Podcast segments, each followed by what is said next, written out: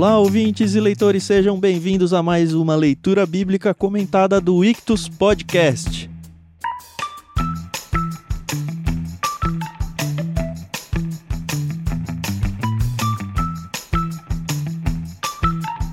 Eu sou o Thiago André Monteiro, arroba Vulgutan, e hoje nós vamos trabalhar o capítulo 11 do livro de Gênesis. Isso mesmo, você já sabe, nós estamos gravando um episódio por capítulo da Bíblia e chegamos neste último capítulo desse primeiro trecho grande aqui do Gênesis, do 11 ao 12, nós vamos ter uma divisão bem importante aí.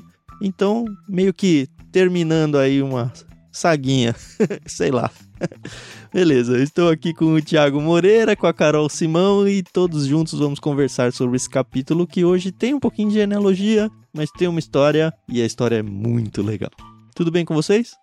Tudo bem? Oi, pessoal, aqui é a Carol Simão. Mais uma vez estamos aí nos reunindo para falar um pouco sobre esse capítulo fantástico. É uma das minhas histórias favoritas e eu acho que vai ser um bate-papo bem legal. Olá, tudo bem com vocês? É bom estarmos aqui novamente. Carol, Thiago. Então, eu sou Thiago Moreira, você já deve estar acostumado comigo aí, se você está acompanhando o podcast. E concordo com a Carol, apesar de ser uma história que não fala muito bem da humanidade, essa história da Torre de Babel, é uma história muito interessante. Eu gosto muito desse texto também e ele tem muito a nos ensinar. Beleza, vamos lá. A gente tem esse texto dividido em três partes. A gente vai lidar com ele em três partes. Lembrando que a gente está usando a NVT, a versão NVT nova versão transformadora, que a Mundo Cristão graciosamente concedeu os direitos aí para a gente usar. É uma tradução que vai ajudar bastante na questão da fluência e tudo. A gente continua gostando bastante dela. E eu acho que a gente tem que ter a liberdade de dizer que, ah, não tô gostando. Porque não é porque eles deram os direitos que a gente tem essa obrigação de achar que foi boa. Mas eu tô gostando sim bastante. Acho que ela cumpre muito bem o seu propósito.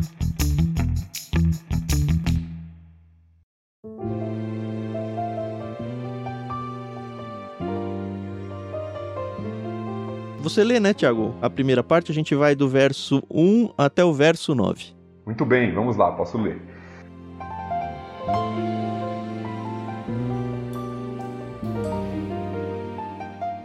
Houve um tempo em que todos os habitantes do mundo falavam a mesma língua e usavam as mesmas palavras.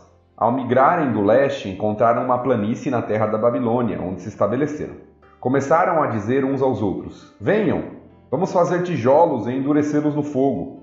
Naquela região era costume usar tijolos em vez de pedras e betume em vez de argamassa. Depois disseram: Venham, vamos construir uma cidade com uma torre que chegue até o céu. Assim ficaremos famosos e não seremos espalhados pelo mundo. O Senhor, porém, desceu para ver a cidade e a torre que estavam construindo. Vejam, disse o Senhor, todos se uniram e falam a mesma língua. Se isto é o começo do que fazem, Nada do que se propuserem a fazer daqui em diante lhes será impossível.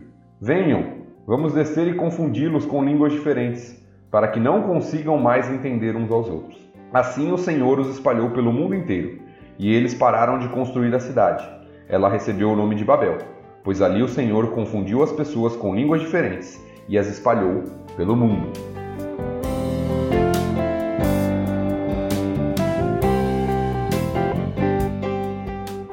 Esse é a primeira parte, a primeira divisão que a gente tem aqui do texto, né, conhecido como a Torre de Babel. Apesar do texto não falar apenas da torre, fala de uma cidade né, que está sendo construída, a gente muitas vezes coloca o nosso foco aqui na torre, mas esse texto é muito conhecido aí pelo nome de Torre de Babel. E eu queria chamar sua atenção antes da gente começar a comentar o texto, porque tem várias coisas legais aqui nesse texto interessantes de notar, um pouquinho na estrutura literária do texto. Né? O Ictus trabalha bastante aí com questões literárias. Esse texto ele é muito belo literariamente. Uhum. É um texto muito bem construído. Né? Isso não significa que o texto foi inventado, tá? Entenda isso. Eu sempre gosto de ressaltar isso quando a gente fala sobre estrutura literária.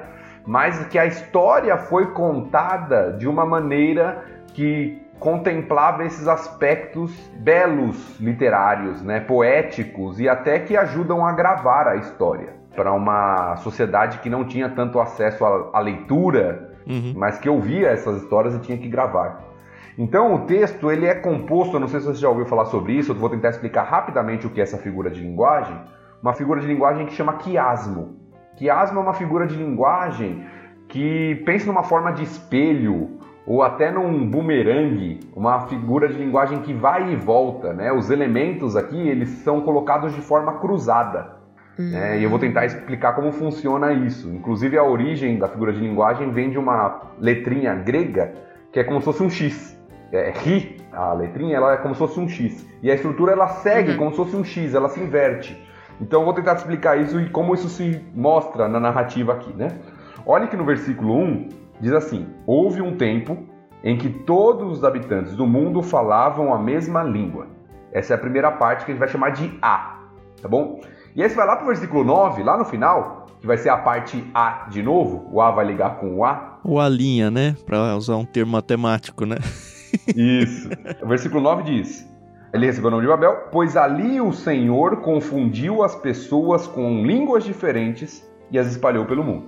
Então o texto começa narrando que todos os habitantes do mundo falavam a mesma língua e termina uhum. falando que o Senhor os confundiu com línguas diferentes. Você está vendo aqui a semelhança uhum. né, da estrutura. Começa de uma forma e termina de outra forma com relação a línguas. Línguas uhum. iguais, línguas diferentes. Aí o texto continua, no versículo 2.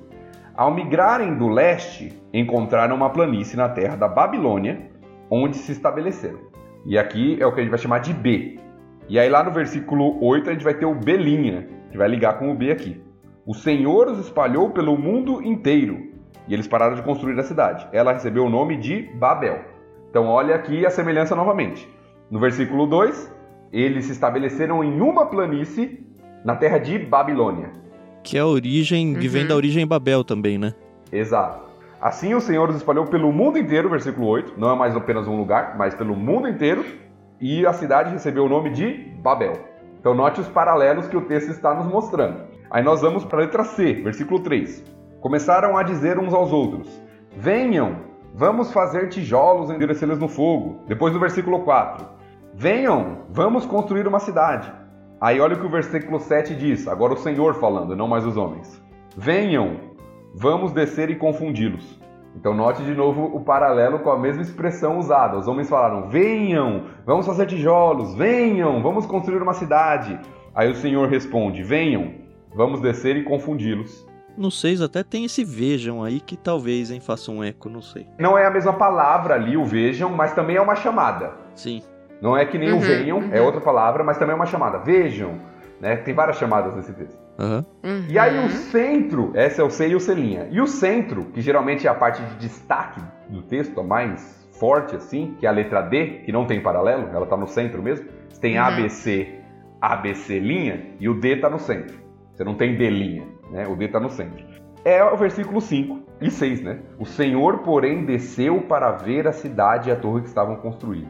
Vejam, disse o Senhor, todos se uniram e falavam a mesma língua. Se isto é o começo do que fazem, nada do que se propuseram a fazer daqui em diante lhes será impossível. Então, é, essa é a estrutura do texto, belíssima. Ela vai descendo A, B, C, D e volta. C, B, A. Então, Legal. só para você ter uma pitada aí de literatura e você ver como a Bíblia ela é bela nesse sentido literário também. Isso já me convence de que quando a gente vai ler a Bíblia, a gente lê, tem que ler com muita atenção, com muito assim, vontade de pegar detalhes assim, sem ser aquela leitura despretensiosa e corrida assim. Senão você não pega nada disso. Uhum. Uhum, verdade. E aí entrando um pouquinho no texto mesmo, pra gente comentar um pouquinho o texto, eu gostei da forma como a NVT começa o texto, apesar dessa expressão houve um tempo não existir no original, tá? Hum. No original é um pouco mais reto, né? Em toda a Terra havia uma linguagem, mas eles constroem essa ideia temporal, que eu acho interessante, porque a gente viu lá no capítulo 10, no último episódio, que as pessoas já estavam aparentemente falando em línguas diversas. Uhum. Cada clã, lembra que a gente até destacou, ó, guarda no isso. bolso, a gente falou, cada clã já tava com a sua língua, com a sua região, com as suas uhum. cidades. E aí de repente parece que volta na história um pouco aqui para falar, olha, tinha um tempo, ou seja, ele realmente voltou e uhum. isso vai ficar mais claro ainda na segunda parte, se eu não me engano, que a gente ainda vai ler hoje.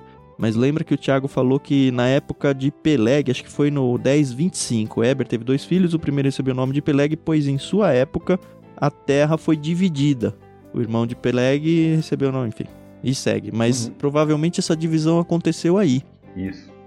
E aí, note que cronologicamente, o capítulo 11 ele é anterior Uhum. A essa divisão de línguas. Ele explica como surgiram essas línguas. Porque o Aham. 10 é uma genealogia. Então passa muito tempo naquela genealogia, que a gente só lê os nomes e pensa que não passou nada de tempo. Mas aí pessoa nascendo, pessoa morrendo, né? Vai mostrando aquela genealogia. Então passou muito tempo. O 10, então, ou o 11, desculpa, a Torre de Babel, ele está no meio do capítulo 10. Em algum momento ali no capítulo 10, que a gente acredita seja naquele momento ali de Peleg, como o Thiago falou. Aham. Então eu gosto da tradução aqui porque ela dá essa ideia mesmo Uhum. essa questão temporal e começa destacando que antes dessa divisão acontecer, antes desse evento aqui da Torre de Babel, todo mundo falava a mesma língua e usavam as mesmas palavras. Tem uma ênfase aqui no texto, né? Ele Uhum. usa língua e palavras, né? Então o texto começa mostrando isso, que olhando assim seria algo muito legal, né? Hoje em dia a Sim. gente tem que se matar para aprender grego, hebraico. Seria legal, Inglês. e se você for pensar no contexto de onde eles vieram, todo mundo saiu da arca do Noé ali. Que Uhum. raios mudar a língua, sabe? Tava todo mundo junto, de repente é, é importante que estejam todos separados, e é justamente esse paradigma que esse texto vai tentar explicar. Por que, que é ruim que todo mundo tenha a mesma língua? E eu acho que o mundo vai migrar ainda de novo para uma mesma língua, uma mesma moeda, tudo isso. Talvez o homem revivendo aí o- os princípios da Torre de Babel, aí da cidade de Babel. Não sei. Muitos fazem um paralelo que eu acho interessante, que em Atos, capítulo 2, quando Deus dá a capacidade para os homens falarem em outras línguas, Uhum. Uhum. na pregação do evangelho ali no início da igreja, é uma espécie de reversão temporária, evidentemente, mas uma reversão ali dessa maldição de Babel, né? De que aí os homens começam a falar em outras línguas sem conhecê-las para que o evangelho chegasse a outros povos. Uhum. É. Mas é porque lá eles estavam interessados em falar sobre Deus, não em confrontar Deus, né? Aí que é. É, esse é o grande problema do texto de agora, né? É. A confusão de línguas existe por causa de um problema do homem, né? Uhum.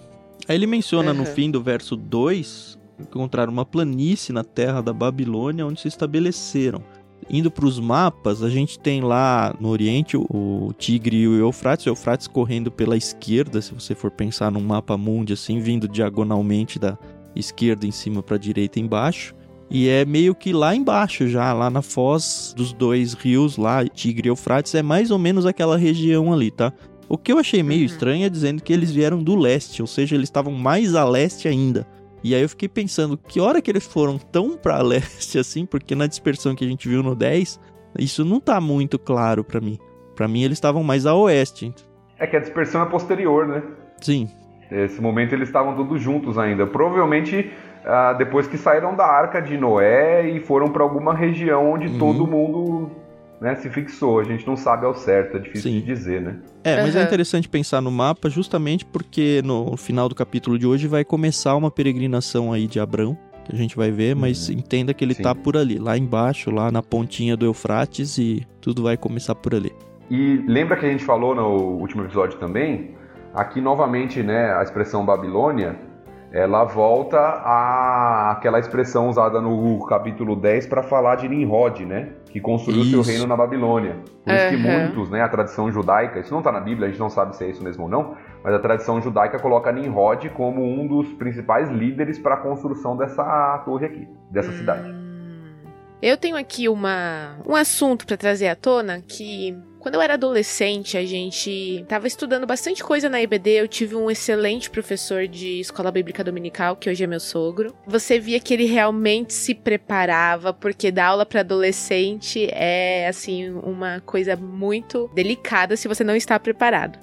E aí eu lembro que durante a minha adolescência a gente conversava muito sobre essas questões da Torre de Babel e tal. E aí eu lembro que foi a primeira vez que eu ouvi o termo Pangeia, né? Que eu vi essa questão de que talvez quando o mundo foi feito por Deus fosse apenas um continente, né? Não, não tivesse os cinco continentes que nós temos hoje. E nós estudando isso, a gente tinha reuniões de 15 em 15 dias aos sábados também. Era tipo uma roda de onde a gente conversava bastante. E aí eu lembro que a gente falou um pouco sobre essa questão. Será que existiu mesmo a Pangeia? Se existiu, os continentes se separaram na Torre de Babel e tal. Isso sempre foi uma coisa que me incomodou um pouco. Eu sei que o que está escrito na Bíblia é o que a gente tem que levar em consideração, obviamente. E a Bíblia não, não é clara nesse aspecto, né? E aí eu pesquisando pra gente conversar aqui hoje, eu encontrei um texto muito bacana. Não tem o autor do texto, então eu não vou ficar aqui falando, citando muito. Mas eu queria primeiro ouvir a opinião de vocês para depois ver se é o que o, o autor fala. Eu, Carol, particularmente, não acredito é, que houve a, a, Pangeia, se houve, se foi desse jeito. E quando eu falo Pangeia, eu tô falando daquele continente único que depois se separou hum. com a Torre de Babel. Algumas pessoas acreditam que se aconteceu isso, foi no dilúvio. Mas é, acho que é um, um assunto que seria interessante a gente só dar uma pinceladinha. É, eu iria pro dilúvio. Até porque na torre aqui não, assim, se aconteceu de fato essa questão da Pangeia, para mim totalmente indiferente. Uhum. Com certeza teve, sei lá, terremotos, movimentos da crosta e tudo mais que não fala absolutamente nada na parte de Babel aqui. Ele fala, assim, um espaço bíblico que caberia isso seria o dilúvio, eu acho. Mas também ele não fala. Uhum. É, tem algumas teorias sobre isso. Eu acho uma teoria interessante. É, eu não sei se eu tenho uma posição sobre. eu não sei, eu não sou muito estudioso desta área, assim, para falar, né, de geologia e essas questões aí, mas já ouvi pessoas defendendo isso e pessoas conhecedoras, né, defendendo isso. E se você olhar os mapas aí, parece que há um encaixe, né, entre os continentes, se você uhum. tenta juntar, né? Parece um quebra-cabeça, né? É. então, mas é, é, difícil, a Bíblia não, não fala exatamente. Eu acho que são duas coisas diferentes. Territorialmente, se é um fato, se no começo era tudo uma parte seca só, né? Alguns vão até para o texto de Gênesis, surgiu a parte uhum. seca, né? Uhum. Uma parte seca só, com a água ao redor. Se era assim no começo, né? a Pangeia, como a Carol falou para gente, territorialmente se dividiu no dilúvio, com as águas vindo e aí formaram os oceanos. Lembrando que no dilúvio não foi só chuva, né? Teve uhum. torrentes de água saindo do solo, então faz muito sentido que, sei lá, é, assim, o Thiago falou, eu também não tenho nenhum conhecimento geológico, nada e nem, assim, não tenho, não tenho interesse em estudar isso. De verdade, assim, a gente tem que escolher as nossas batalhas na vida aí, né? E também não tô desmerecendo, tá? Eu acho que é um uhum. assunto mega importante para vários Sim. conceitos e contextos do mundo.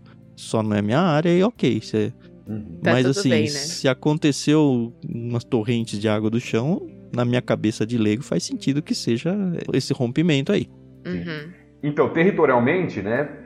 Seria no dilúvio. Aí agora, do povo e ocupar esses continentes, pelo menos os continentes ali que ainda é mais próximos ali, aí seria uhum. aqui, a partir da Torre de Babel. Uhum. Né? Porque nós até vimos no episódio passado que uma é, a tribo de Jafité lá, né? Os descendentes de Jafité Sim. foram mais para para a área da Europa ali, uhum. Ásia Menor. O, uhum. o, pessoal de Can foi mais para o norte da África, ali, Oriente Médio. É interessante que não só nesses textos do Antigo Testamento, mas se a gente for olhar a Bíblia como um todo, a Ásia, a África e Europa elas são mencionadas territorialmente, mas Américas, Oceania nunca, né? Enfim, só Sim. uma coisa assim, mas não espere aparecer o Brasil na Bíblia, se você não sabe, tá bom? Não vai aparecer, já é um spoiler para você. E eu tenho uma teoria apocalíptica sobre o Brasil que não é muito boa, mas deixa pra lá. deixa pra quando chegar lá no apocalipse. ai, ai. Não, eu não quis trazer assim polêmica nem assuntos desnecessários, mas eu acho que é interessante porque às vezes a gente ouve certas coisas e acho que como cristãos, principalmente, a gente não é que tem que ter uma posição, mas pelo menos ter um pouco de conhecimento até para poder Sim. conversar, né? Então, uhum. é, nesse texto que eu encontrei, o autor fala exatamente isso: que se houve uma divisão territorial, provavelmente aconteceu no dilúvio, e com a, a Torre de Babel, provavelmente os povos foram e mudaram para os continentes e tal. Bom, é só assim uma coisa que eu lembrei aí da adolescência e, e como eu falei, é uma das minhas histórias favoritas, exatamente por causa dessa coisa de confusão de línguas. E na minha cabeça foi tudo muito dramático, família se separando e crianças chorando porque não entendiam as suas mães, entendeu? Eu gosto muito dessa história, porque também acredito que foi aí que começou a, a. eu não sei, né? Uma conjectura minha mas que surgiu e começou a aparecer os tradutores, né? Porque como é que as pessoas iam se comunicar, né? Enfim. E eu admiro muito quem fala dois, três, quatro idiomas, entendeu? Então, eu queria muito, mas não sou dessas. Mas foi uma boa observação, Carol. Alguns, inclusive, ligam essa questão, da questão da Pangeia e tudo, com Peleg. Uhum. Porque fala que a partir dele a Terra se dividiu. Mas eu Uhum. acho que ali não é a Terra literalmente. Eu acho que ali é uma leitura de divisão dos povos e não da Terra no sentido Físico, né? territorial ali físico. né? Uhum.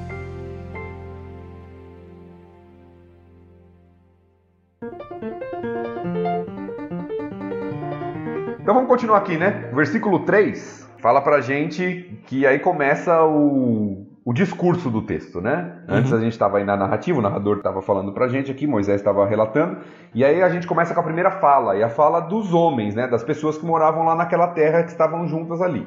Uhum. Então eles dizem: venham, vamos fazer tijolos e endurecê-los no fogo. Aí tem uma explicação, né, do costume lá da região e tudo.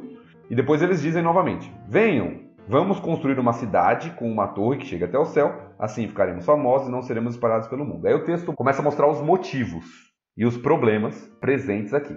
Uhum. Uhum. Eu acho que o primeiro problema é um problema de não querer obedecer à ordem divina, tanto lá de Gênesis 1 e 2, Uhum. quanto pós-dilúvio. É, isso aí tá em 9, duas vezes, no verso 1 e no verso 7. Pra mim é quase que só isso ó, a questão. Eu vou ler de novo lá, no verso 1 lá, no capítulo 9. Então Deus abençoou Moisés. Moisés, aí, peguei você, tchau. então Deus abençoou Noé e seus filhos e lhes disse: Sejam férteis e multipliquem-se, encham a terra. E aí no 7, agora sejam férteis e multipliquem-se, povoem a terra outra vez. Então, assim, foi muito claro e foi dado duas vezes a ordem. Fora a de Gênesis 1 e 2. que Fora de. Gênesis. Isso, mas é que Uhum. ainda. É, aqui também tá em outra geração, né? Eu ia falar que lá foi pra Noé e tal, mas aqui também já não tinha mais Noé. Então, Uhum. mas assim, a ordem foi dada à humanidade, ó. Vocês têm que se espalhar, espalha aí. Circulando, né? Isso aí. É. E aí os homens não vão nisso, né? Os homens querem o contrário. Não, vamos ficar junto aqui, proteção. E não só proteção, mas acho que muito poder, né? Se a gente for colocar aqui, lembra quem criou Babel e outras cidades, até Nínive e tudo, foi o Nimrod, não foi? Que ele era um grande capitão ali, a gente até comparou Uhum. ele a Alexandre, a Napoleão e tudo mais. É ele que vai fundar essa cidade aqui, apesar do nome não aparecer nesse texto. E a gente sabe que tem toda essa questão de não, vamos concentrar o poder aqui. Uhum. Construir um grande império. Então, pra mim, esse é o primeiro grande problema. É o problema da desobediência, da rebelião. Deus tinha mandado uma coisa e eles quiseram fazer outra, porque achavam que era melhor. E É. é claríssimo no texto o objetivo deles, né? A fama e não seremos espalhados pelo mundo. Que é, assim, diretamente contrário. E aí eu vejo mais dois problemas no texto aqui. Um problema que pra mim é teológico aqui, né, de ignorância com relação a, a Deus, quando eles falam vamos construir uma torre que chegue até o céu. Uhum. Quando a gente estuda aí as religiões antigas, a gente vê que eles tinham, né? A gente não sabe se é o certo ou não, mas alguns chamam de zigurates. A gente não sabe se a Torre de Babel era um zigurate ou não. Mas eram monumentos antigos que as pessoas construíam com a ideia de ter acesso a Deus. Construir uma Uhum. torre alta, uma escada alta, para que Deus pudesse descer e visitar o povo. Então a gente já tem um problema teológico aqui de visão errada de Deus, né? Como se o homem precisasse construir algo para Deus se relacionar com ele Uhum. se ele tivesse essa capacidade. E para mim, o pior problema que o texto ressalta, né, evidentemente além da desobediência, que para mim é um reflexo do que vai mostrar aqui, é o orgulho e a arrogância dos homens aqui nessa época. O texto diz que a intenção deles, além de não ser espalhados pelo mundo, era de ficarem famosos. E a expressão aqui, literalmente, é faremos um nome para nós. Sim. Isso me Uhum. lembra muito no Lameque, lembra? Depois que o Caim matou o Abel, ele fala, ah, eu matei também, vai ser vingado, certo? É muito do homem isso, né? Impressionante. Exato. É, essa arrogância de querer estar acima. Então nós faremos um nome, tornaremos célebre o nosso nome, como algumas traduções trazem, né? Ou seja, nós seremos praticamente adorados. Uhum. né? Nós seremos o máximo. Num certo sentido, não deixa de ser o próprio pecado de Satanás, né? Que quis ser Deus. Aqui não diz que eles estavam querendo ser deuses, mas é, é essa busca por eu sou a- de suma importância, né? Coisa que tem que ser reservada só para Deus. É. E é interessante porque o texto, esse texto, ele tem várias ironias, né? Ironia não pecaminosa, tá? Mas ele tem várias ironias aqui. E uma delas está aqui. Porque a palavra para nome, a gente até mencionou isso, é a palavra uhum. Shen. Uhum. Da onde vem o nome Sem. Então os homens falam: Nós faremos um nome, um Shen, para nós. Né? E depois Deus destrói tudo e aí ele começa a contar como ele vai desenvolver a história, inclusive de redenção, através de um homem que chama Shen, que chama nome, né? Que é sempre, vai ser narrado daqui a pouquinho lá embaixo. Então, uhum. o texto tem essa ironia, né? É muito legal pegar essas coisas, muito legal. É. Aí a gente vê Deus olhando para tudo isso, né? Eu imagino ele lá no seu trono, falando: Ai, ai, ai. Né? Aí parece que ele se junta à sua corte celestial ali, porque a gente tem um plural aqui, né? Ó, vamos lá, vamos, vamos acabar com essa palhaçada aí. Vê lá, todo mundo se uniu, falam a mesma língua. Se isso é o começo de que fazem, nada do que se propuserem a fazer daqui em diante lhe será impossível. Aqui você pode ler de um jeito meio errado até, né? Que é Sim. pensar que Deus ele tá sempre contra aos planos do ser humano, ou que ele não quer que os seres humanos evoluam, ou que eles construam coisas. Mas não é isso, né? Se a gente for lá para Provérbios, a gente vê até um texto que eu acho bem legal, que é o Deus está no papel de esconder as coisas e o homem de procurá-las. E eu acho que isso não é um negócio no sentido de um brigando com o outro, mas é no sentido de que Deus realmente constrói as coisas para que o homem por si só vá encontrando e construindo e inventando, porque isso faz parte da própria natureza e não a natureza pecaminosa do homem, mas a natureza criativa do homem como um reflexo de Deus. Então não é exatamente isso que o texto está falando aqui, como se Deus, ó, não quero que o homem evolua, não quero que o homem se dê bem. Não é isso, tá? A questão é muito mais em relação aos pontos que o Tiago colocou aí no verso 4. É interessante isso que o Tiago falou, porque a gente vê no texto aqui coisas, coisas boas até, né? Que a Bíblia nos exorta a viver, como por exemplo a unidade. O povo ali tinha uma unidade, né? Eles tinham a, a mesma visão, eles estavam juntos, estavam trabalhando juntos. Às vezes a gente pede isso das nossas igrejas, né? Que uhum. sejam unidas, que vivam assim. Mas o grande problema que o texto destaca é que essa unidade era por orgulho humano e pecaminosa contra Deus. Então o problema não era a construção da cidade, o problema não era a unidade, o problema era a motivação do coração deles de ir contra o Senhor e exaltar o nome deles mesmo. Uhum. E eu gosto da expressão do versículo 5, eu acho que é outra ironia do texto, né?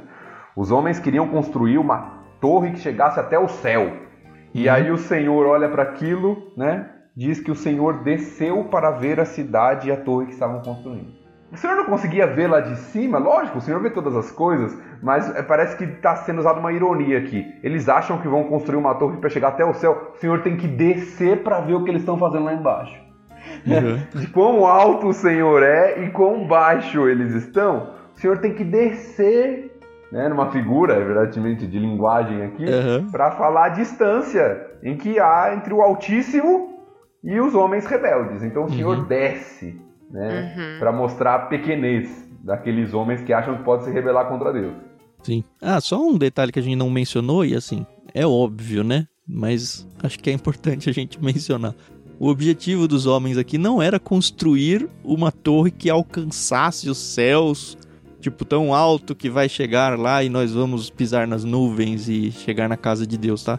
Não é uhum. isso. E essa ideia dos igurates e outras coisas que outros povos também faziam acho que defende muito mais essa ideia de que não, é realmente algo muito alto para simbolizar essa proximidade aí de uhum. Deus ou dos deuses, né, com os homens. Então, só para você não achar que eles estavam construindo algo de quilômetros e quilômetros para cima, não era uhum. esse o intuito.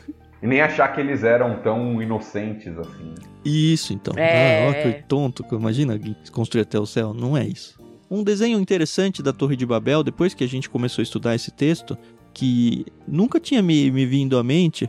Eu não sei se vocês já viram um quebra-cabeças, é bem famoso, quebra-cabeça da Torre de Babel. Eu nem procurei, mas se você procurar isso na internet, vai vir a imagem do quebra-cabeça da Grow mesmo, que não está pagando.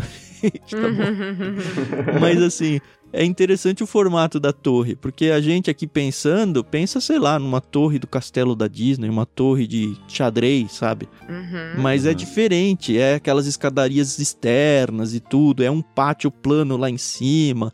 Parece ser realmente muito essa ideia dos zigurates que a gente tanto falou aqui. Então, se você tem um pouco de curiosidade, você pode pesquisar aí, achou?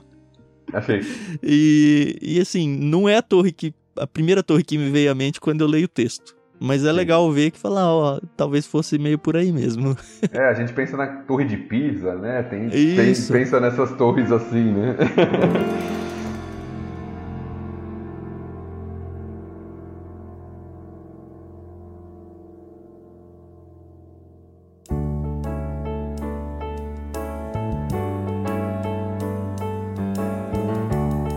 E aí eu acho que a gente entra no versículo 7, né?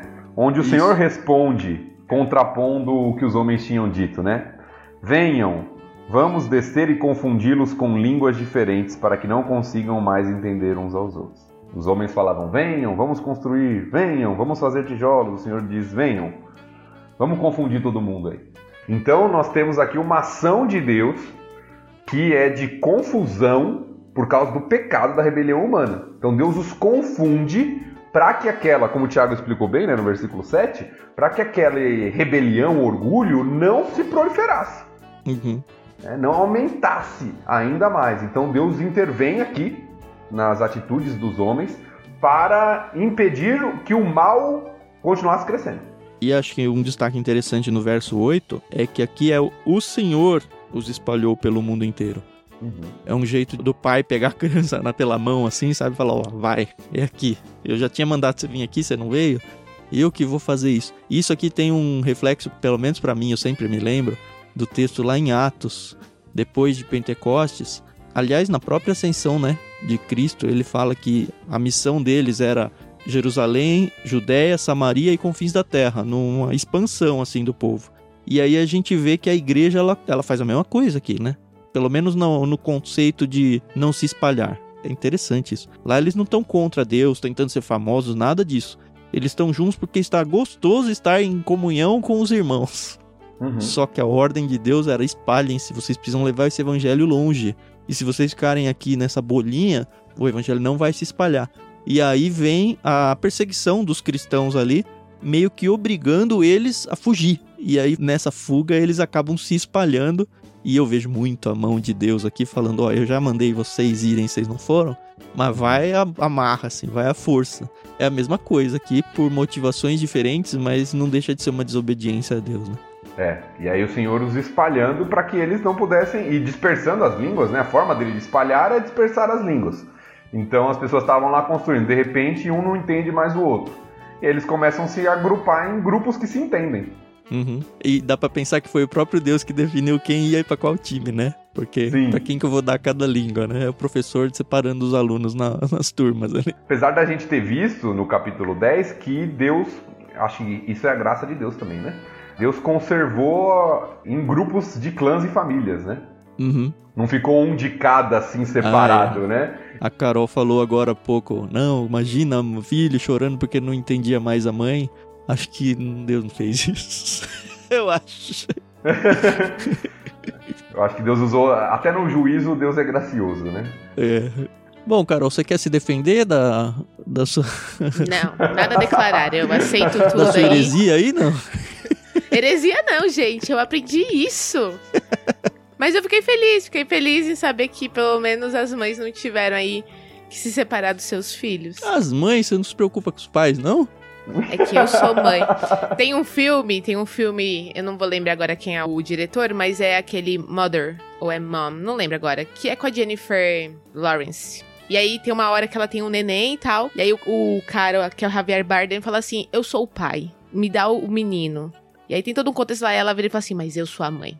E aí acaba o diálogo, entendeu? Então é isso. É. Hoje em dia, na separação, qualquer juiz deixa com a mãe, né? E o pai que paga a pensão.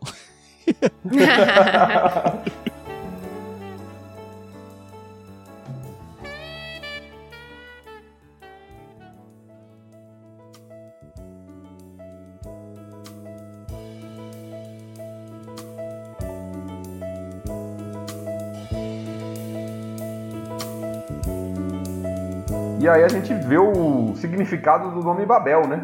Uhum. Que na verdade tem dois, viu? Eu tava pesquisando Sim. aqui. E eu, eu não deixo de pensar que talvez seja uma ironia também, viu, Thiago?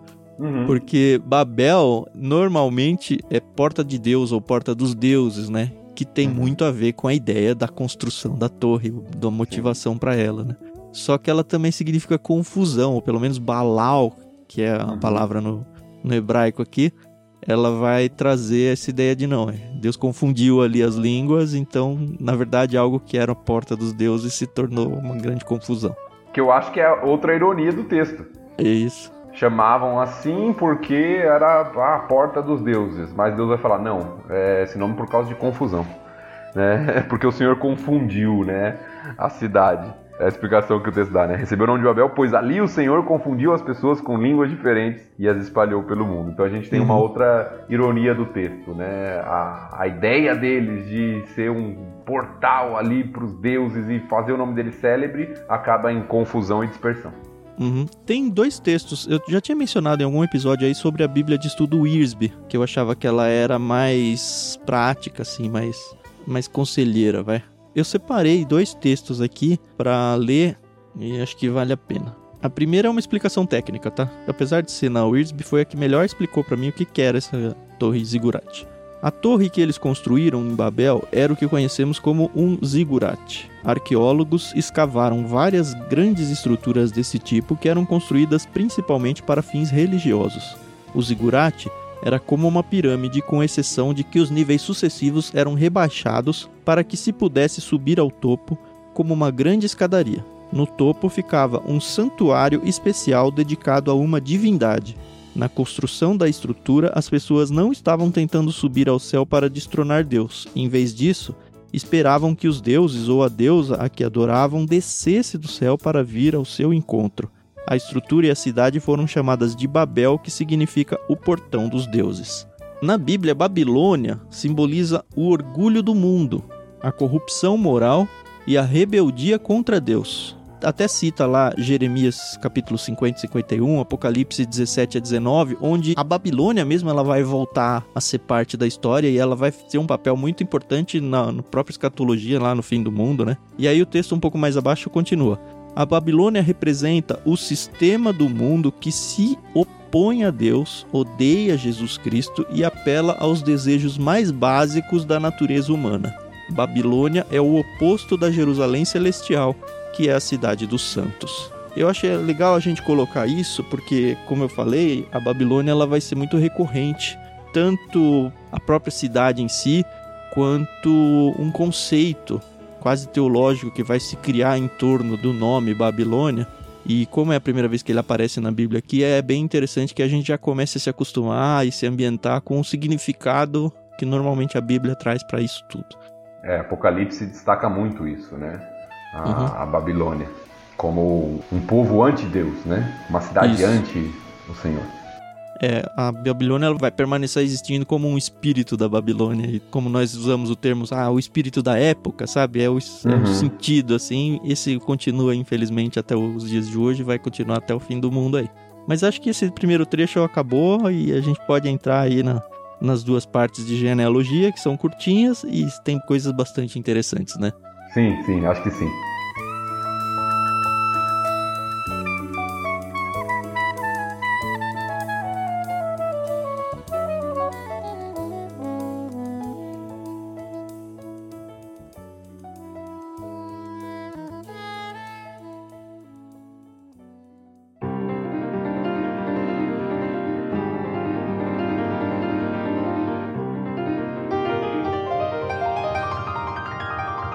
Gente tem então mais dois trechos aqui para encerrar esse capítulo 11. Os dois são de descendentes, né?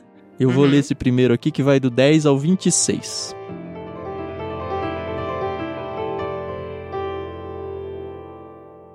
Este é o relato da família de Sem. Dois anos depois do dilúvio, aos 100 anos, Sem gerou Arfaxade. Depois do nascimento de Arfaxade, Sem viveu mais 500 anos e teve outros filhos e filhas. Aos 35 anos, Arfaxade gerou Salá. Depois do nascimento de Salá, Arfaxade viveu mais 403 anos e teve outros filhos e filhas. Aos 30 anos, Salá gerou Éber. Depois do nascimento de Eber, Salá viveu mais 403 anos e teve outros filhos e filhas. Aos 34 anos, Eber gerou Peleg. Depois do nascimento de Peleg, Eber viveu mais 430 anos e teve outros filhos e filhas. Aos 30 anos, Peleg gerou Reu. Depois do nascimento de Reu, Peleg viveu mais 209 anos e teve outros filhos e filhas. Aos 32 anos, Reu gerou Serug. Depois do nascimento de Serug, Reu viveu mais 207 anos e teve outros filhos e filhas. Aos 30 anos, Serug gerou Naor. Depois do nascimento de Naor, Serug viveu mais 200 anos e teve outros filhos e filhas. Aos 29 anos, Naor gerou Terá. Depois do nascimento de Terá, Naor viveu mais 119 anos e teve outros filhos e filhas. Depois que completou 70 anos, Terá gerou Abrão, Naor e Arã.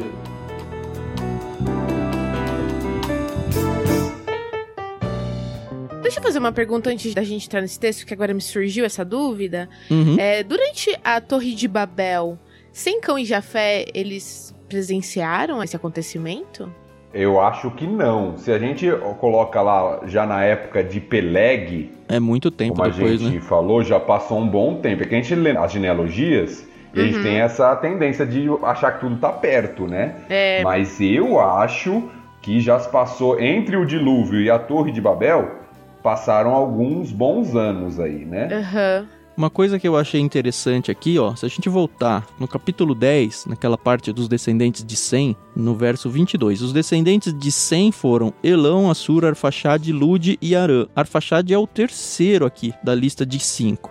No entanto, começa aqui no que a gente leu, dois anos depois do dilúvio, aos 100 anos, Sem gerou Arfaxade. Eles não descem da arca com filhos, pelo menos a Bíblia não diz isso. Parece Uhum. que só tem Uhum. eles. Então, em dois anos, ele já estava no terceiro filho. Ou a ordem não vale, lá no capítulo 10, eu não sei. Mas lá eu acho que É. talvez seja assim. Era bem comum eles colocarem do primogênito para baixo, né? Mesmo com o Arfaxade sendo a raiz aqui que vai levar a descendência do Arão, ele é o terceiro da lista aqui, né? Uhum. E nós temos aqui, ó, olha as gerações aqui. Arfaxade gerou Salá, Salá gerou Eber, Eber teve dois filhos, o primeiro recebeu o nome de Peleg. Então de 100, ó, 100, aí tem o Arfaxade, que é o filho, tem o Salá, que é o neto, tem o Eber, que é o bisneto, depois tem o Peleg. Então eu não sei se 100 estava vivo. Uhum. Passaram algumas gerações aqui. Isso sem contar que provavelmente a gente teve na Septuaginta, né? Você que não está acostumado, que é a versão grega aí, né? A tradução para o grego do Antigo Testamento. Lembrando que o antigo é em hebraico, né? Pelo menos quase tudo, né? Isso, aí nós temos a tradução para o grego, né? Que é chamada de Septuaginta. Nós temos ainda Cainã antes de Selá, que é o que o Tiago falou num episódio anterior lá de Lucas, que a lista de Lucas traz Cainã. Uhum. Uhum. Isso está presente na Septuaginta. Então Uhum. nós temos ainda aí Cainã. Então nós temos algumas gerações que passaram, eu não sei, né? E nós vimos que a longevidade naquela época começou a diminuir pós-dilúvio. Sim. Então é bem provável que eles não estavam presentes na de Essa lista aqui já começa a ver que os filhos começam a nascer mais cedo, entre os 20 e 30 anos. Antes era o que? Aham. 100 anos, lembra? 130, 500. E as mortes, apesar de ainda ser bem longevos em relação a nós, tipo, Salá viveu mais 403 anos e teve filhos e filhas, um pouquinho mais abaixo, o Peleg viveu mais 209. Olha a comparação pro 403. E aí lá no fim, depois do nascimento de Terá, Naor viveu mais 119 anos.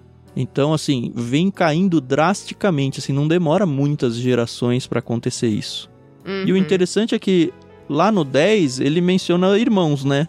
Aqui não, né? Ele vem numa linha única e vai desprezando todo o resto. Porque o objetivo é justamente chegar na trinca aqui, Abraão, Abrão ainda, né? Naor e Arã. Olha, mas eu não tinha reparado isso. O Hum. 11, dá pra gente fazer conta. Você que é bom em matemática aí, Thiago, quiser trazer conta depois, Sim. dá pra gente contar. E eu acho que tudo que eu falei tá errado. Porque olha aqui, o 100 viveu mais 500 anos depois que ele gerou Arfaxade. Então ele viveu bastante ainda. Aham. E aí nós temos que Arfaxad gera Salá aos 35, depois Salá gera Eber aos 30, Eber gera Peleg aos 34. Então eu acho que 100 tava vivo sim. 65, Hum. 70, 80, 99. É, parece que ele tava vivo sim ainda. Aham. E tava bem vivo ainda, né? É, eles começaram a ter filhos mais cedo. Uhum. Aham. Nossa, pode ser então que o Sem tenha visto o Abrão, será? Eu vou fazer essa conta depois. Será que chegou Olha até lá? É, não é difícil, Chega. ó. Porque, ó, chega fácil. É 35 mais 30, 65 mais 34, 99, é isso? É isso aí. 99 mais 30 de Peleg, é isso? É, mais 129. 30, 129, 130, 131, 161, 100, mais 30 anos, 191, 200 220. 220. É isso aí. Aos 29 anos, Naor gerou Terá. Depois viveu mais. Você teve os filhos. Depois completou mais 70 anos. A gente tava em cento e pouco, né? 120, não é? 210, eu acho. Isso. 200, 220. Que seja, 200 mais 290. 70 e 290. Ele viveu 500 anos. Nossa, ele viveu muito tempo ainda junto com o Abraão. É, e isso se a gente pensar que não tem nenhuma lacuna aqui Ah, nessa é. genealogia, né? Sim. Mas provavelmente, né? Porque ainda sobra bastante, né? Mesmo para algumas lacunas ainda sobra. Legal. Uhum. E o Peleg é interessante que no 10 ele para no Peleg, né? Lembra? Ele fala do Sim. Peleg, fala do Joktan que foi irmão dele, né? E aí ele Uhum. para. E eu acho que ele para justamente pro interlúdio de Babel, que corrobora com aquela ideia de que no tempo de Peleg é que a Terra se separou, que foi dividida. Uhum. Que ele tinha que chegar até ali só pra falar, oh, beleza, agora teve a divisão das terras. Aí ele retoma lá do início, volta pro dilúvio e vem, passa batido por Peleg, chegando até onde é o assunto de interesse de fato, que na verdade é Abrão, né? Sim, é, esse texto aqui da descendência de Sem, ele é como uma espécie de ligação, né? Uma dobradiça para chegar até Abraão, que vai ser Uhum. o foco Uhum. agora, né? Como vão ser a maioria das genealogias, né? Se você for para as do Novo Testamento lá, as duas que aparecem, é bem assim, é só uma linha, não tô me importando com irmãos, com nada. Mesmo as mulheres que a gente já mencionou em algum áudio por trás aí, ah, elas normalmente não eram consideradas, algumas vão aparecer lá, mas você vai perceber que são algumas com bastante proeminência assim no texto, com bastante importância. E só elas Aham. também. Sim. E lá no 10, a diferença também, Tiago, é que quando chega em Peleg, ele fala do irmão de Peleg, que é Joctã. Uhum. E aí mostra os descendentes de Joctã. Sim. Hum. Ele não continua a partir de Peleg lá no 10. Ah, é verdade. É, então fala no versículo 25 que o irmão de Peleg era Joctã, e aí fala dos descendentes de Joctã. Joctã foi antepassado de Almodá, Salef e tal, e faz toda aquela lista de nomes lá, Mas, mas é interessante porque antes ele vem certinho. Fulano gerou tal, e aí gerou tal. E aí quando chega no Joktan, ele joga um caminhão de nomes, assim, né? É meio que. Provavelmente o pessoal que, tipo lá, era uma região que era povoada, e pra quem era o ouvinte primeiro ali, que era o povo de Israel saindo do Egito, fazia sentido pra eles essa lista aí, meio que pra falar: ó, esse povo que vive aqui é tudo daí. É meio Uhum. isso, né? Isso, aí a diferença na genealogia que a gente está vendo agora, do capítulo 11, que a gente acabou de ler, é que segue a de Peleg até chegar em Abraão, né? Aham. No caso, Abrão aqui ainda, né? Como a gente vai ver. Sim.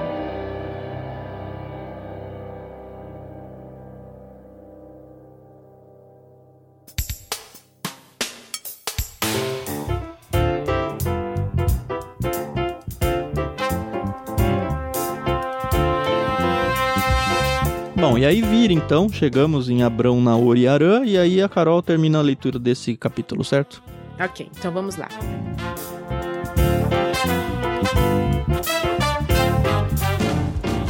Esse é o relato da família de Terá, pai de Abrão, Naor e Arã. Arã, que foi o pai de Ló, morreu em Ur dos Caldeus, sua terra natal, enquanto seu pai Terá ainda vivia. Tanto Abrão como Naor se casaram. A mulher de Abrão se chamava Sarai e a mulher de Naor, Milca.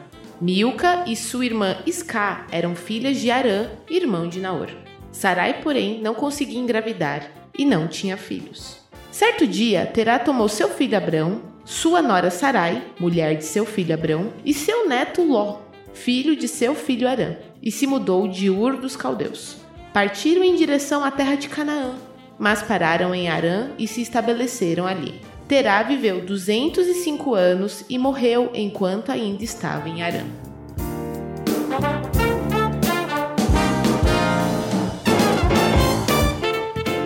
Uma dúvida genuína. Todas as minhas dúvidas são genuínas. Mas mais pra frente a gente vai ver que Sara e Abraão eram meio irmãos, né? Uhum. Não conta, não conta, Carol. Você não pode contar. Tô brincando. Spoiler de dois mil anos. E aqui a gente tem uma pequena árvore genealógica, né? Na, na, própria Bíblia, NVT, a gente tem aqui uma genealogia, né? Descrita. E aqui tá falando. Eu não, eu não entendi. Sarai, ela é filha de Terá ou ela é irmã de Abrão por parte de mãe? Ela é filha de Terá. Isso.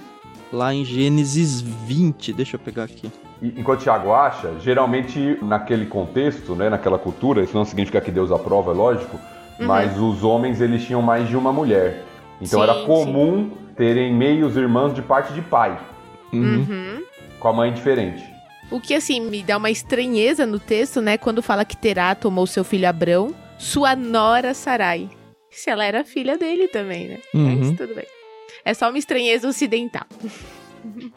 Lê o spoiler aí, Thiago. É, a Carol queimou a largada aqui, mas vamos lá. no 2011 vai acontecer uma coisa que vai acontecer no próximo episódio, no 12. Então, no 20 vai acontecer pela segunda vez algo que a gente não viu nem a primeira ainda, pra você ver o nível do uhum. spoiler da Carol. Mas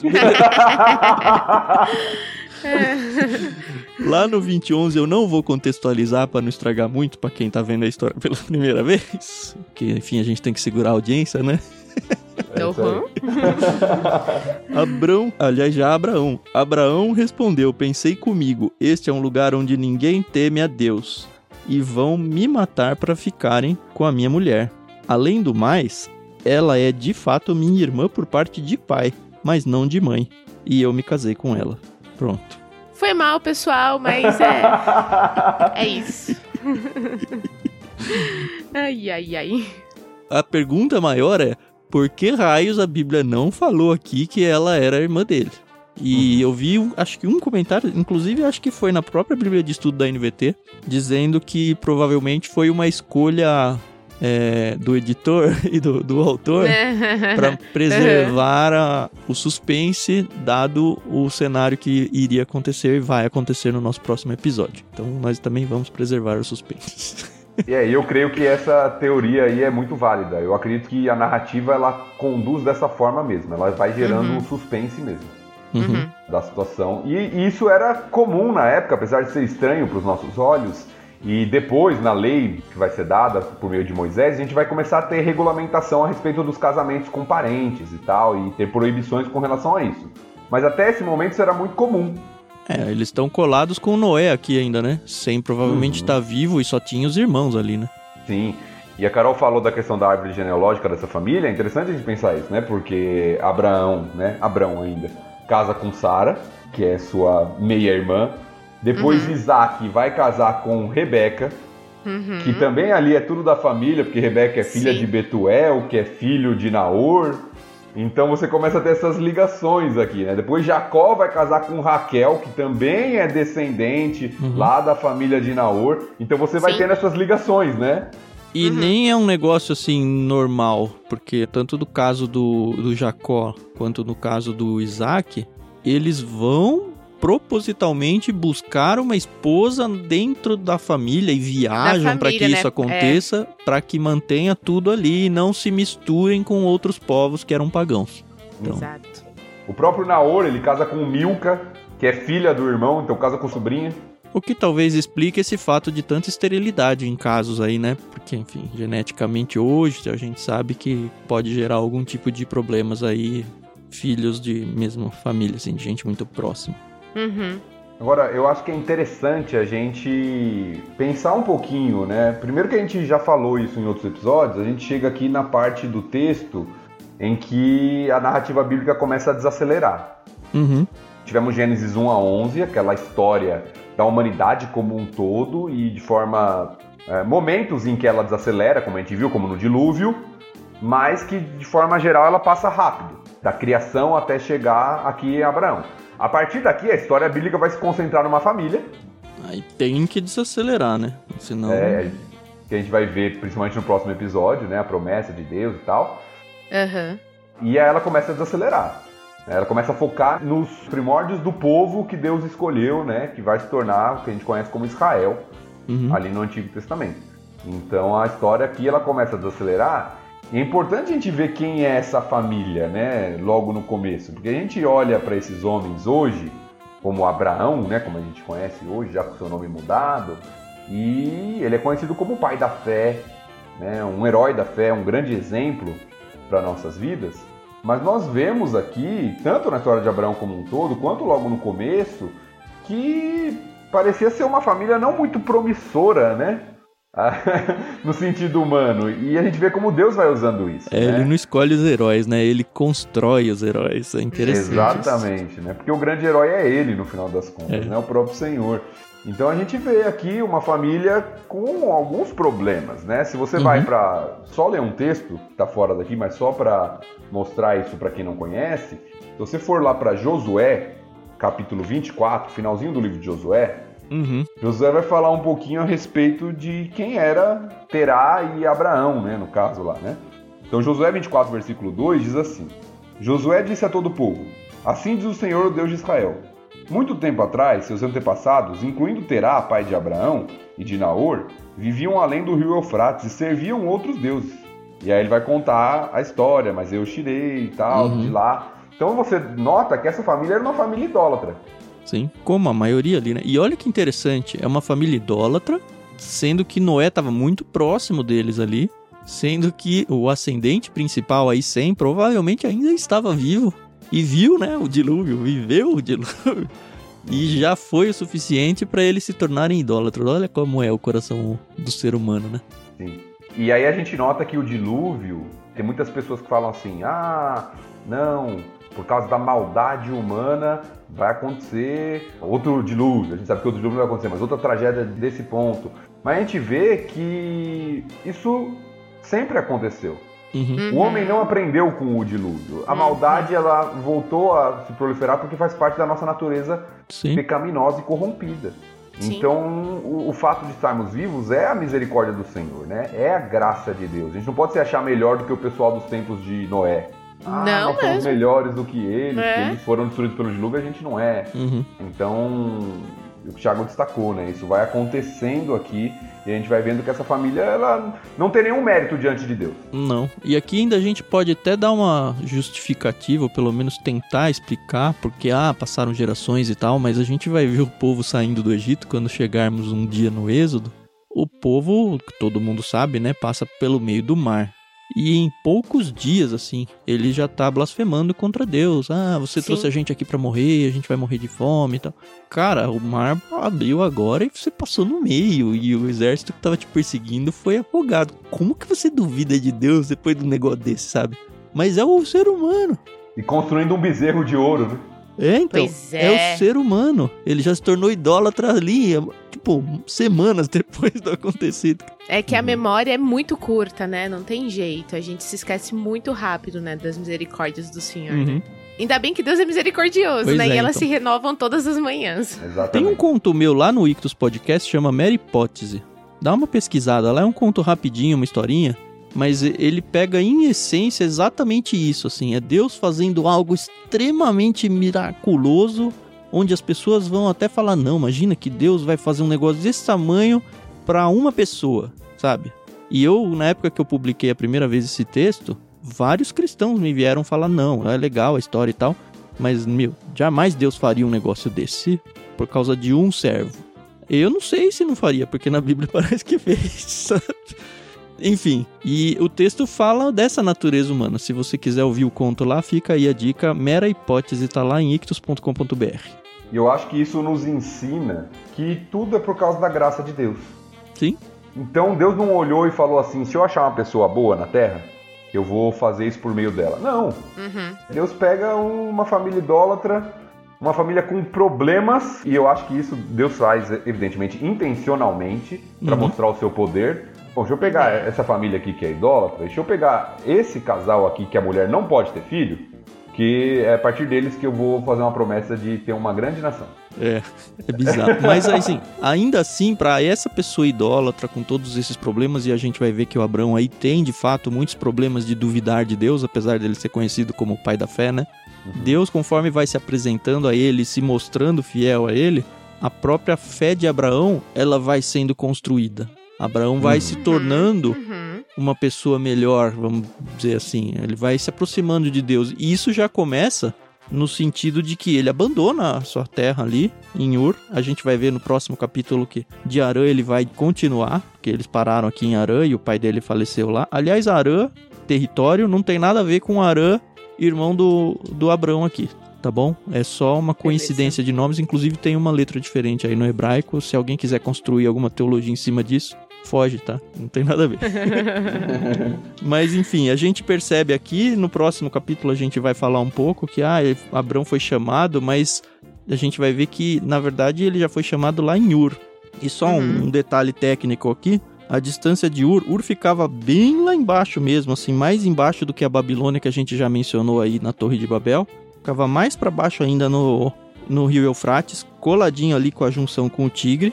E Arã ficava lá para cima, eu tô falando cima e baixo, não altitude, tá? Olhando para um mapa norte e sul aqui. Ficava lá para cima, a oeste, certinho seguindo pelo rio Eufrates aí até lá em cima. E dá 880 quilômetros de distância. Uhum. E eles foram em caravana, com animais, crianças e tudo, então deve ter demorado um pouquinho para chegar. É, é. Não, e é interessante, o que eu acho interessante nesse texto é como Deus age né? E às vezes a gente pensa na nação de Deus e pensa numa intervenção clara, assim, né? sobrenatural de Deus agindo. Eu gosto desse texto porque ele é muito interessante nesse aspecto, como Deus age no nosso cotidiano. Uhum. Nas coisas que a gente acha que são naturais, né? E que talvez nem tenha nenhum pedaço de é, Deus agindo ali, né? E, e, como Deus age? Porque o texto narra pra gente o seguinte, né? Certo dia, Terá tomou seu filho Abrão sua nora Sarai, seu neto Ló, e se mudou de Ur dos Caldeus. E aqui não explica por quê, né? Aqui não explica por quê. Parece uma narrativa comum. Ah, vou, comum. vou mudar. Uhum, vou mudar. Um certo dia, né, Terá levantou e falou: vamos mudar de terra. Vamos sair de Ur dos Caldeus e partiram para a terra de Canaã, só que pararam em Arã. Uhum. Né, tem uma parada no meio do caminho aqui. Uhum que provavelmente era um centro comercial. Se você for atrás de arqueologia e tudo, você vai achar essa informação. Uhum. Mas Terá de fato não chega, né? Terá nunca chega em Canaã. Eles param em Arã e lá ele morre. Mas se você for pro capítulo 15 de Gênesis, versículo 7, vai ter algo muito interessante ali. Porque o Senhor falando para Abraão diz assim: Então o Senhor lhe disse: Eu sou o Senhor que o tirei de Ur dos caldeus para lhe dar essa terra como posse. Uhum. Então, Terá levantou com sua família e saiu de Ur dos Caldeus. Mas quem tirou ele de lá? Pois quem é. tirou ele de lá foi Deus. É. Então você vê a providência divina agindo aqui, Uhum. né? E conduzindo né, a história. Não é algo assim do acaso. É, é Deus agindo. E ele age nas nossas vidas hoje, como você falou, né? Eu realmente acredito que Deus está envolvido na escolha dos nossos cônjuges. Deus está envolvido na escolha da faculdade que você vai fazer e na hora que você passa em dois ou três vestibulares, Deus tem que estar envolvido na escolha de qual faculdade que você vai fazer, não do curso, mas de qual cidade de repente você vai se mudar ou não vai se mudar de cidade. Não é bobagem ou um conto de fadas quando a gente diz, ah, vamos orar para ver a vontade de Deus. Porque Deus não vai chegar assim com um anjo de luz na nossa frente e falar: olha, Tiago, você tem que fazer isso. Ele não vai me dar um sonho para falar que a minha decisão tem que ser essa. Mas nós temos o Espírito Santo que habita em nós, que nos dá, de alguma forma que a gente não entende, nos dá uma paz, nos dá uma certeza. Entendimento, né? E isso acontece a partir do momento em que nós convidamos Deus para fazer parte dos nossos planos. Assim. Eu estava lendo Lucas agora, antes dessa gravação, a crucificação de Cristo. Cristo angustiado, lá ele fala: Olha, Deus, se dá para tirar isso aqui da minha frente, tira, mas que seja a sua vontade e não a minha. E é o próprio Deus, né, na pessoa de Cristo ali, reconhecendo isso e convidando Deus para falar: olha, mesmo que seja uma coisa extremamente desagradável para mim, que eu não quero fazer, que seja a sua vontade. Somando isso com tudo que a gente vê de histórias, é uma grande lição para todos nós, para que Deus realmente faça parte de todos os detalhes, os menores que sejam, a decisão de mudar de uma escola, de mudar de uma cidade, de mudar de um emprego, Deus tem que estar convidado para essa decisão junto. Eu, eu, gosto muito de um livrinho fininho do Heber Campos, Heber Campos Jr., uhum. que chama Tomando Decisões Segundo a Vontade de Deus. Sensacional. É muito legal, porque ele fala sobre isso, sobre como às vezes a gente até espiritualiza essa questão da vontade de Deus, é. né? E às vezes espera um sonho, às vezes espera alguma coisa, como o Tiago estava falando, e como Deus ele nos dá parâmetros para a gente tomar decisões de acordo com a sua vontade, na sua palavra, através da, o Tiago falou, da oração, através da relação com os nossos irmãos em Cristo, com a igreja.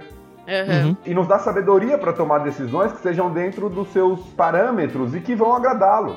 Sim. Então, Sim. eu acho que isso é interessante, né? Da gente pensar desse assunto também. Tem uma oração que eu faço e ela é difícil de fazer, mas eu, não, eu sempre, sempre faço, não porque não é sempre que eu tô nessa situação, mas sempre que eu estou nessa situação que eu vou explicar, eu faço essa oração. Que é quando eu tenho que tomar alguma decisão na minha vida. A gente passou uma recente no Ictus, que a gente tava fazendo coisas, planejando coisas novas pra fazer e tal. E no nosso coração é, não, vamos fazer isso, é isso que vai dar certo. A gente já sonha todo um sucesso, uma coisa bem sucedida por um caminho e tal. E aí depois de alguns dias eu percebi que eu não tinha, principalmente por ser uma coisa de Deus, assim, sabe, que mexe com as coisas de Deus. Eu não tinha colocado isso diante de Deus e orado pra falar, ó Deus, isso aqui parece muito ser uma coisa pró Deus. Mas ainda assim eu não orei. E aí essa é a oração que eu costumo fazer nesses momentos, é falar, Deus, eu quero fazer isso. Parece que essa é a melhor coisa pra fazer. Parece que isso vai te honrar, parece que vai ser bom pra muita gente, pra nós também. Mas se isso de alguma forma for desonrar o seu nome ou prejudicar de alguma forma, dado que tá tudo indo bem e parece que é isso que vai acontecer, faz com que não dê certo o senhor, porque se for só por mim vai dar certo. É um jeito de eu convidar Deus pra entrar, sabe? E adivinha, Carol, o que que aconteceu? O quê? Não deu certo. Viu? E depois que não deu certo, a primeira sensação que vem é aquele desapontamento. Você fala, puxa, É. tava tudo tão legal. Mas dura 10 minutos. Porque depois eu me lembro das várias vezes que eu orei e aí eu falo, Deus, obrigado porque não deu certo. Porque foi Uhum. isso que eu pedi. Eu não sei pra que lado isso ia dar. O Senhor sabe. Pois É é. assim, é uma oração, como eu falei, é uma oração difícil de fazer. Porque, de repente, você tá gostando de uma menina e você quer se casar com ela, e você tem que orar, ó Deus, se isso não for um casamento que vai te honrar, faz com que não dê certo, sabe? E como é que você vai fazer isso se você quer, sabe? Mas assim, eu acho que revela um pouco da nossa maturidade cristã e de relacionamento com Deus em priorizar a vontade de Deus em detrimento da nossa. Nossa, como a gente foi longe, né? Por causa de uma genealogia, né? Eu só tinha mais uma coisinha só, só para dar um alerta de spoiler aqui, né? Tá bom. Já que a gente tá dando spoiler hoje. o texto cita Ló, que vai ser importante mais pra frente. E mostra por que Ló tava com Abraão, né? Uhum. Abrão. Aqui ele já ainda, né? perdeu o pai, né? Exato, o texto mostra isso. O pai de Ló morreu, Isso. e aí, aparentemente, Abrão adota ali Ló como. como se fosse seu filho, né? O seu sobrinho pra andar junto com ele e Até porque seguir. Abraão não tinha filhos, né? Exatamente, exatamente. Então, Abraão ele pega e começa a cuidar de Ló, porque o pai havia morrido. Então, Ló começa a ser considerado como se fosse da família ali, né, do clã ali, né, Uhum. de Abraão. Por isso que você vai ver Ló junto com Abraão nos próximos capítulos. Até que há uma separação que a gente não vai falar sobre isso agora. Vamos respeitar, né, a ordem. Bom, o texto termina com eles em Arã e o Terá, que é o pai, morre. Inclusive em outras traduções é Tera, né? É a primeira vez que eu vejo com acento no Terá. Mas do pouco do hebraico que a gente estudou, eu suspeito que aqui tem um re no final que dá esse ah no fim. não sei se tem ou não, mas provavelmente é oxítona mesmo. Posso até verificar. Não, não precisa, é idiotice. Você ouvinte, não se preocupe com isso, tá? Tera ou terá, você lê do jeito que quiser. O importante é o conteúdo aqui. O importante é ler, né? É isso aí.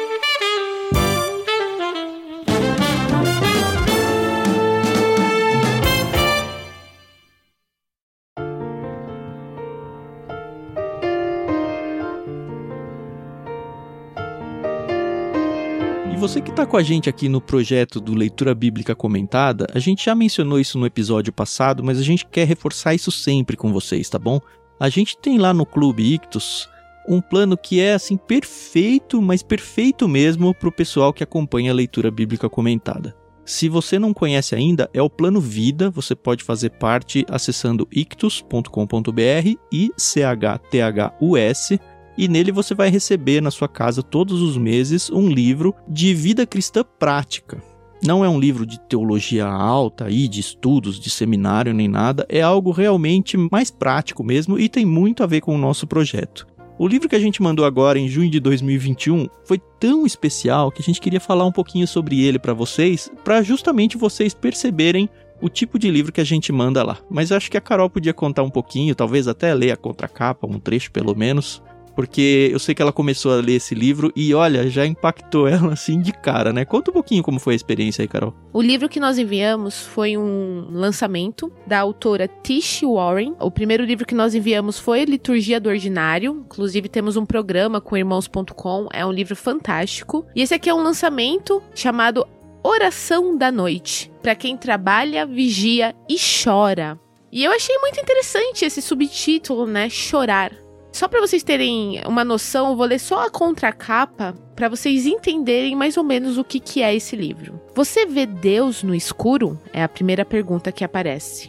Depois de perder seu filho, seu pai e sua cidade natal no mesmo ano, Tish Harrison Warren não conseguia mais orar. A autora do best-seller Liturgia do Ordinário reaprendeu a orar, a crer e até a sofrer com uma simples oração repetida a cada noite. Compartilhando o que aprendeu, esse livro contém profundas reflexões sobre as diversas vulnerabilidades humanas, incluindo doenças imprevistas, lutos duradouros, alegrias perdidas e cansaços teimosos, e como Deus parece estranhamente ausente em cada uma delas. Uhum. Então, assim, é um livro maravilhoso, fantástico. Eu comecei a ler e tem mexido muito comigo, tem mexido muito com essa questão, né, de a gente tá vivendo uma situação onde muitas pessoas queridas estão partindo. Às vezes a gente não consegue nem se despedir, né? Tanto por causa da Covid quanto de qualquer outra situação, né? Acidentes, doenças terminais. E às vezes você não consegue se despedir, você não tá nem esperando que a pessoa parta. Uhum. E isso mexe muito com a nossa fé, né? É, você falou para mim, começou a ler, começou a chorar, né? Nossa! Primeiro porque a autora, ela já começa dando aqui um, um pouquinho do que é a experiência dela. E eu, gente... Olha, eu nem vou falar porque já vou começar a chorar de novo, entendeu? Mas para vocês terem noção, ela escreveu esse livro em 2020, na Páscoa de 2020. Uhum. Então é um livro super recente. É maravilhoso. É, se você ficou interessado, entenda que esse livro já foi enviado no kit de junho e quem Sim. recebeu foi todo mundo que assinou em maio. Então, se você assinar hoje, você não vai mais receber ele. Você pode, obviamente, ir atrás desse livro se você se interessou pelo título e comprar. Mas o que a gente queria mostrar aqui para vocês é justamente esse plano vida como um complemento ao seu estudo bíblico, à sua devoção diária, para você realmente Uhum. ter livros, sempre livros de muita qualidade, com curadoria de primeira, tá? A gente vai atrás de várias pessoas diferentes para indicar esses livros pra gente. Então, se Sim. você gosta desse assunto de vida cristã prática em todos os sentidos, esse é o plano especial assim para você. Eu acho que é o que de todos os planos que a gente tem no Clube Ictus é o que casa melhor com o nosso projeto aqui de leitura bíblica comentada.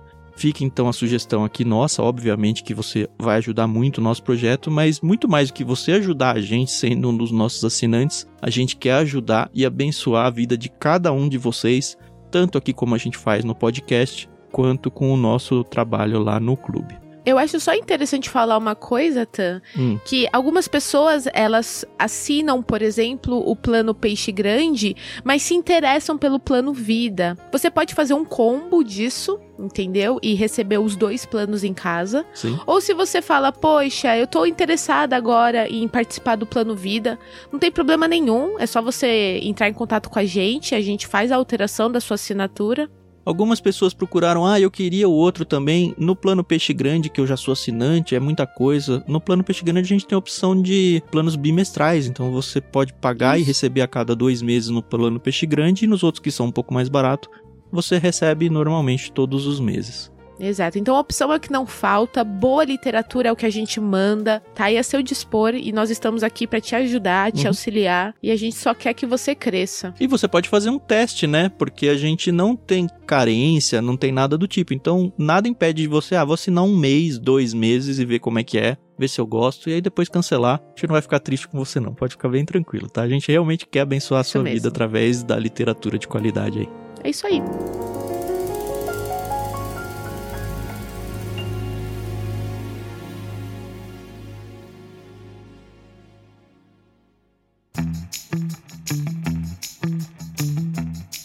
A gente encerra então o nosso capítulo 11. De novo, eu vou fazer aquele pedido que você já sabe, né? é muito importante que você se envolva com esse ministério. E se envolver não é somente você ler ou ouvir com a gente, óbvio que a gente espera que, enfim, se você chegou até aqui é porque você ouviu, né? Mas que você leve esses áudios para outras pessoas, junto um grupo na igreja, um grupo de jovens, um grupo de senhoras, um grupo na sua casa, um pequeno grupo. Olha que oportunidade legal para vocês se debruçarem uma vez por semana em um único capítulo e da mesma forma que a gente fez aqui, pegou um texto de descendentes aqui de genealogia, olha quão longe, quantas lições a gente tirou simplesmente porque são três pessoas conversando sobre um único texto bíblico, sabe? Isso que a gente fez aqui, vocês podem fazer de várias e várias formas, tirar muitas conclusões a mais do que a gente já concluiu. Óbvio que a gente quer ouvir essas experiências de vocês, então marca a gente lá em arroba Clube Ictus, escolhe aí Instagram, Twitter, Facebook e deixa a gente participar com vocês. Mas o mais importante agora é fazer com que as pessoas conheçam esse projeto, para que cada vez mais pessoas possam participar também dessa leitura bíblica com a gente, tá bom? É só esse o meu pedido. Até a semana que vem, capítulo 12, e tchau, tchau. É isso aí, pessoal. A gente se vê daqui a pouco. Até mais. Até o próximo episódio, capítulo 12. Vamos começar agora a nos concentrar na história de Abrão e ver o que o Senhor faz por meio da vida dele e da família dele. Deus te abençoe.